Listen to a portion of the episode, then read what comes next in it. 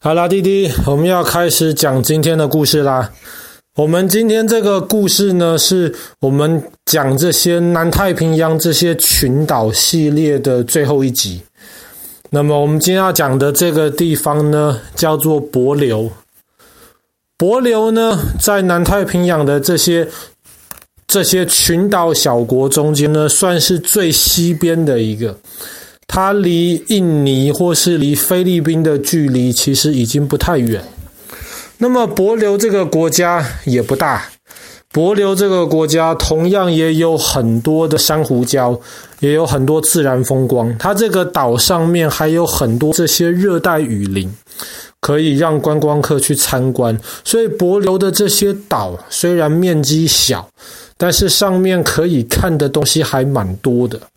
然后再加上帛琉的这整个国家，基本上因为没有太多天然资源，所以非常注重发。如果到帛琉去度假，其实应该都会有一段蛮好的一段旅程的。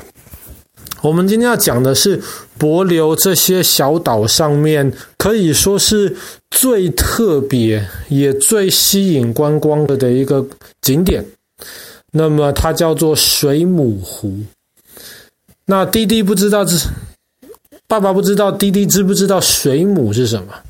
水母是一种生活在海里面，它头长得有一点像是那种香菇那样子那种大帽子，或者像一把伞一样这样子的帽子。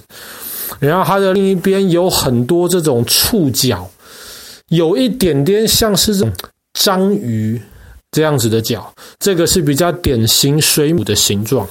当然，水母有非常非常多种，绝大多数的水母看起来都是有一点点半透明的，但是有一些水母看起来几乎是整个透明的。然后也有一些水母，它在海里面比较暗的情况，它会放出荧光。或者是有些水母，它可以有一些不同的颜色。但是呢，很多人在海边看到水母，就觉得，哎，水母动的的那个动作好可爱哦！就它那个圆圆的那个大头，那个伞，会有一点像是在水里面，像帆船的帆一样在那边飘动。然后有时候水母的脚会像我们游泳蛙式在打水。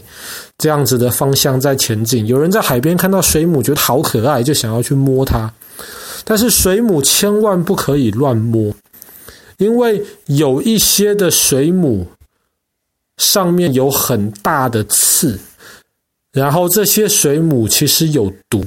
那么如果被这些有很大的刺的水母叮到的话，哇，那会非常非常痛。然后，如果有些人对水母上面的一些毒素有过敏反应的话呢，那么很可能会造成生命的危险。那么，当然并不是基呃该怎么说？基本上所有的水母都有毒，但是绝大多数的水母呢，因为它的刺其实没有很大只。所以呢，即便人被叮到的时候，通常情况也不会太严重，只是因为我们不是专家，我们不容易分出哪一些是叮到会有毒的水母，哪一些是叮到不会太严重的水母。那爸爸记得小时候，曾经爷爷带爸爸到海边去玩，那爷爷就有一次被水母叮到过，那就真的很不舒服。但是水母除了漂亮，看起来有趣之外，水母其实还蛮好吃的。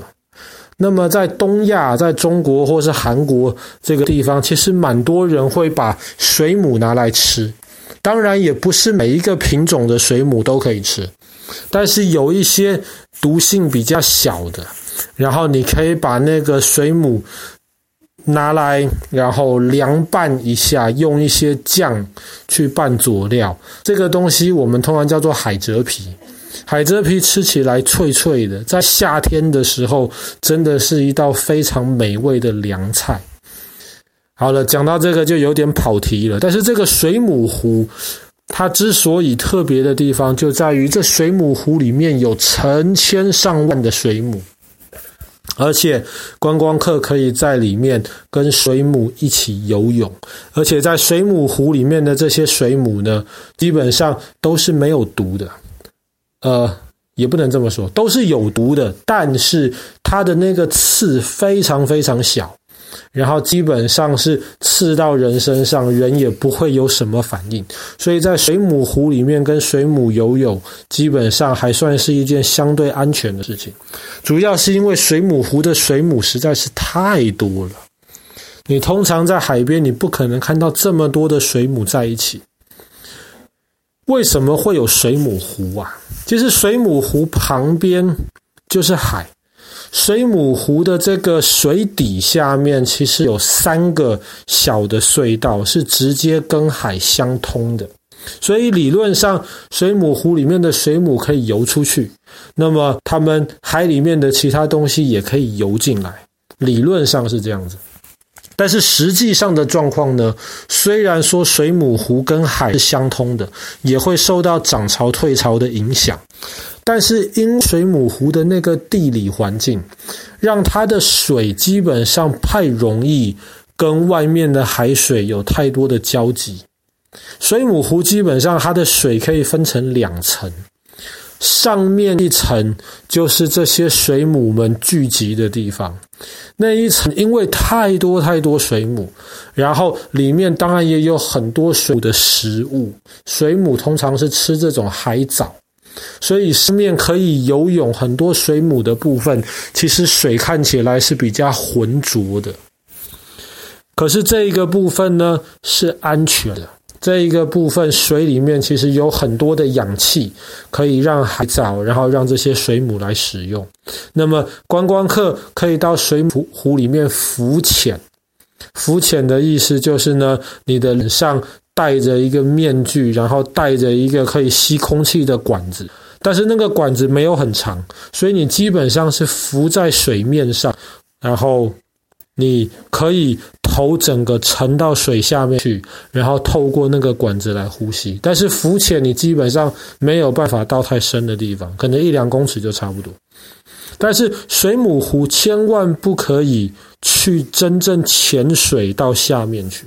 因为水母湖还有下面一层，大概十五公尺再往下，那下面的部分基本上是完全没有空气，而且下面的那一层跟上面的那一层中间有很多一种特别的海藻，挡住了上面跟下面水的这个流动。所以下面的那一层水不但没有空气，而且还看不到太阳，所以水母或是这些海藻都不会到下面的那一层去。那么这也不是最大的问题，最大的问题是下面那一层不但没有空气，而且还有非常非常毒的硫化氢。硫化氢是一种化学物质，它基本上沾到人的皮肤上面，这个量稍微多一点。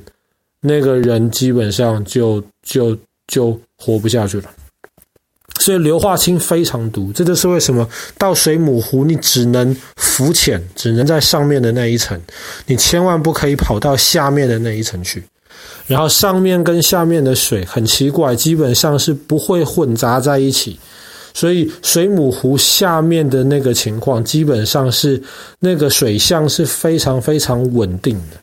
千万年来就是维持这样子的状态。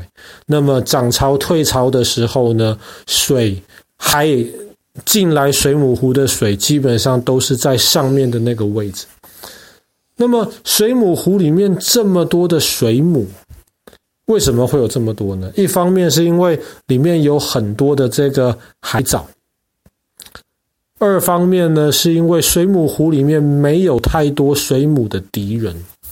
水母的敌人有两个，第一个是海龟，在海里面很大的这种乌龟，海龟吃水母的，那里没有海龟，所以水母就没有主要的敌人。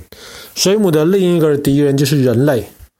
像爸爸这种喜欢吃海蜇皮的人类就会去捞水母，但是水母湖的水母是被保护的，所以基本上也没有太多人类的这个威胁，所以在这个地方水母生长得非常非常的愉快，而且水母湖里面的水母还有一个特点，它是一个特别的品种。它每天天亮的时候，太阳从东边出来，你就会看到全部的水母就往太阳的方向游过去。然后到中午的时候，太阳就升到这个天顶上面去。然后在下午的时候呢，太阳就跑到西边。这个时候，你就会看到全部的水母又从东边往西边的方向游，就跟着太阳走。然后太阳下去之后，第二天从东边起来，水母又会从西边游到东边去。那么那个景象其实看起来非常非常的壮观。那么很多人即便到水母湖旁边不下水，在旁边看到这么多的水母往同一个方向移动，其实也是一个蛮震撼的一种体验。好啦，那么我们今天的故事就讲到这边，柏流的这个水母湖。